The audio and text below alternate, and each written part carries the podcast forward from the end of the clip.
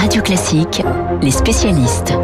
Vous la connaissez, elle est professeure de médecine, membre de l'Académie de médecine, Anne-Claude Crémieux, bonjour, merci. Vous avez probablement entendu et lu depuis hier donc tous ces articles qui sont consacrés à, la façon dont euh, la politique de vaccination est menée en France et avec des chiffres que certains considèrent comme tragiques par rapport à nos voisins, la Grande-Bretagne, l'Allemagne, et on parle aussi évidemment hors Union Européenne euh, d'Israël. Nous sommes à moins de 500 et ils sont à plus d'un million. Alors, D'abord, question brute, si je puis dire.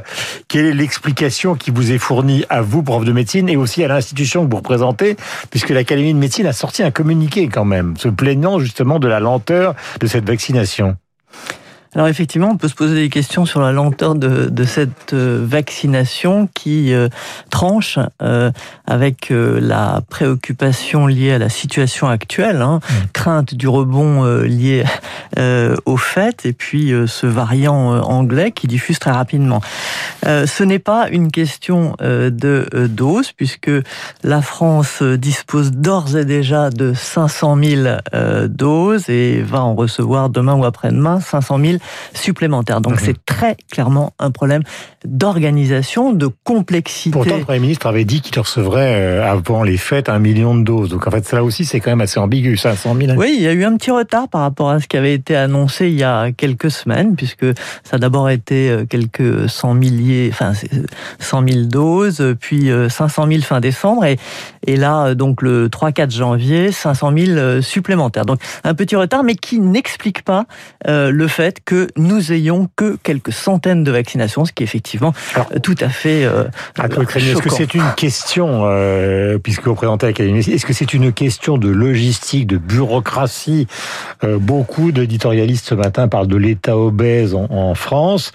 Ou est-ce que c'est? Parce que la philosophie qui a été prise, Gabriel Attal a dit on a pris délibérément un chemin différent, est une philosophie qui finalement est erronée il y a deux choses. Je pense que d'abord, il y a eu, c'est vrai, une certaine lenteur euh, dans l'organisation, une certaine timidité, euh, avec euh, des procédures, notamment de d'autorisation, enfin de consentement, qui sont trop complexes par rapport à la situation et injustifiées par rapport au geste de la vaccination.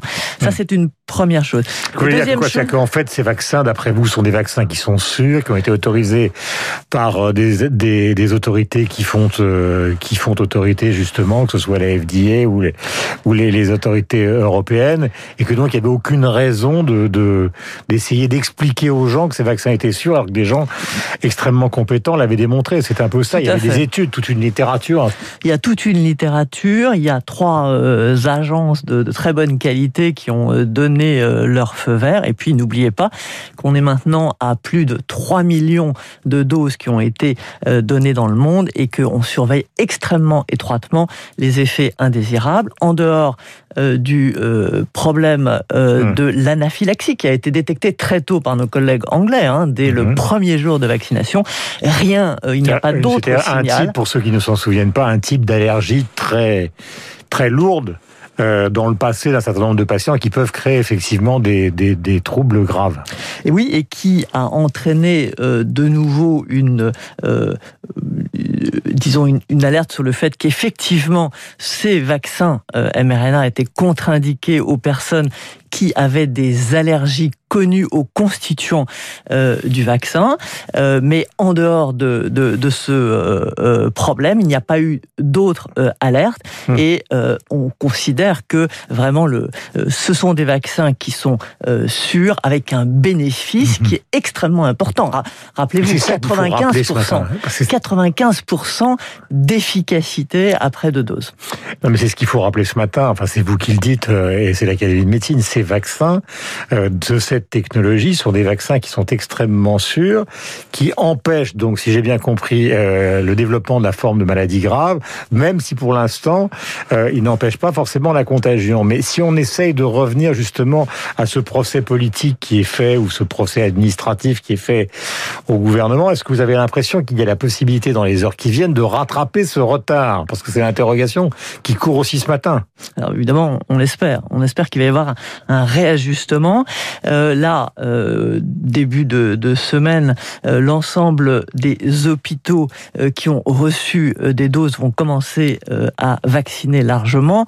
Le personnel soignant des hôpitaux, mais aussi le personnel soignant libéral au-dessus de 50 ans. Les EHPAD vont continuer cette vaccination et on espère que rapidement, on va pouvoir commencer à vacciner la population âgée mmh. au-dessus de, de 75 ans, puis au-dessus de 65 ans. Vous avez le maire de Metz, par exemple, François Grosdidier, qui disait on a vacciné ou on est en train de vacciner deux EHPAD dans ma région, alors que c'est un des endroits de France où l'épidémie est en train de repartir massivement et il y a un million de personnes qui attendent des vaccins. Donc il dit mais c'est rien du tout. Il faut aller plus vite, c'est clair. Il faut aller plus vite. Et c'est quoi la méthode? C'est quelle est la méthode finalement du point de vue justement de, de quelqu'un qui connaît bien ses problèmes? C'est les vaccinodromes, c'est... Si, on, si on regarde ce qu'ont fait euh, les, les, pays autour de nous, euh, ils ont multiplié euh, les dispositifs. C'est non seulement ce sont des vaccinations dans les EHPAD, dans les hôpitaux, mais aussi dans des grands centres de vaccination de type, comme vous dites, vac, vaccinodrome. Alors la France a été assez réticente à organiser ces vaccinodromes à cause de l'expérience du H1N1, rappelez-vous. Mmh. Euh, les vaccins étaient délivrés essentiellement dans ces euh, grands euh, centres de vaccination et ces vaccins ont été délivrés à moins de 20% de la population. Il y a eu beaucoup de critiques en disant si vous étiez passé par les médecins généralistes qui sont effectivement mmh. les, les, médecins de confiance de la population, vous auriez eu une meilleure adhésion. Donc là, il y a eu et il y a encore une volonté euh, d'impliquer largement les médecins généralistes dans cette vaccination. Ça peut évidemment se faire. Il va y avoir des centres euh, qui vont s'ouvrir avec les médecins généralistes. Et je crois qu'il faut s'interdire aucune méthode et il faut associer mmh. euh, différentes stratégies. Euh, vous nous diriez ce matin, et ce sera ma dernière question, que on est en train du côté du ministère de la Santé, au fond, de faire une croix lentement mais sûrement sur ce, cette période du consentement qui est à l'origine du retard. Non, on fait pas une croix, mais on le simplifie, c'est-à-dire que c'est un consentement habituel pour un acte médical. Euh, on explique aux patients et au cours de la même consultation, on va pratiquer la vaccination. Absolument. Merci Anne-Claude Crémieux en direct sur l'antenne de Radio Classique. Nous avons rendez-vous avec le journal Imprévisible. On parle beaucoup de la Grande-Bretagne et, et notamment du père de Boris Johnson pour des raisons vous expliquer.